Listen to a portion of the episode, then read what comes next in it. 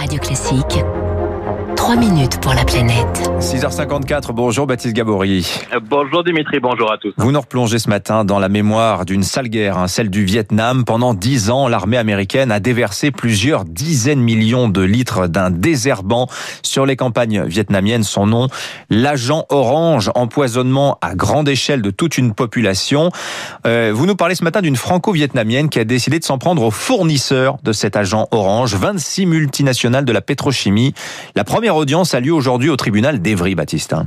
Ah Oui, son nom c'est Tran Tonia. Elle a aujourd'hui euh, 79 ans. Elle vit euh, dans l'Essonne. La fille du Mekong, comme elle s'appelle, est née dans ce qui était alors l'Indochine. hein. Elle a fait ses études à Hanoï en 1966. Ses diplômes en poche, elle décide de repartir dans le sud du pays pour euh, rejoindre les indépendantistes ennemis des Américains. On m'a envoyé travailler à l'agence de presse de la libération du Sud-Vietnam. Et c'était comme ça que je suis devenue euh, journaliste de guerre de l'agence de presse de la libération. Elle va passer plusieurs années dans le maquis, là où entre 1961 et 1971, l'armée américaine va déverser au moins 80 millions de litres de défoliants toxiques dont elle va être directement victime. Euh, Nous étions très près d'une grande base de l'armée américaine. Un jour, j'ai entendu survoler le bruit d'avion. J'étais encore très naïve et euh, j'ai sorti de mon abri. C'était comme ça que j'ai reçu en direct une sorte de poutre un peu qui sentait mauvais et qui me faisait étouffer. Et après, ma mère m'a dit, il faut te laver tout de suite parce que c'est le défoliant. C'est ce herbicide qui va être le plus utilisé au Vietnam, euh, au Vietnam, afin donc de détruire la luxuriante végétation euh, du pays. André Bouni est un intime de Tran Donia. Il est auteur du livre L'agent orange Apocalypse Vietnam.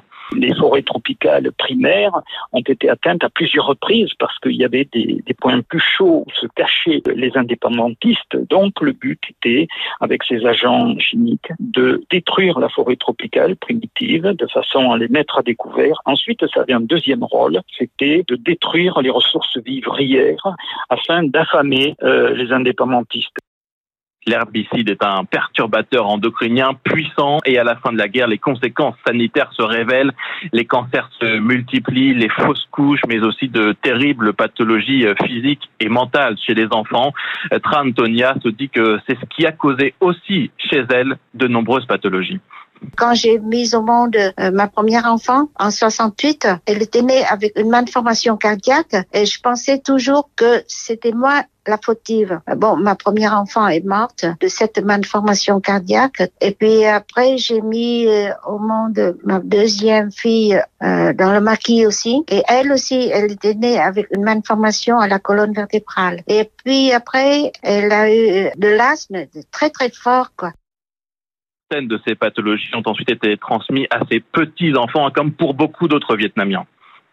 Ça se transmet, ça se transfère de génération en génération. Ça ne s'arrête pas. Euh, même euh, ma troisième, la troisième génération, c'est-à-dire mes petits-enfants, subissent aussi ces conséquences-là.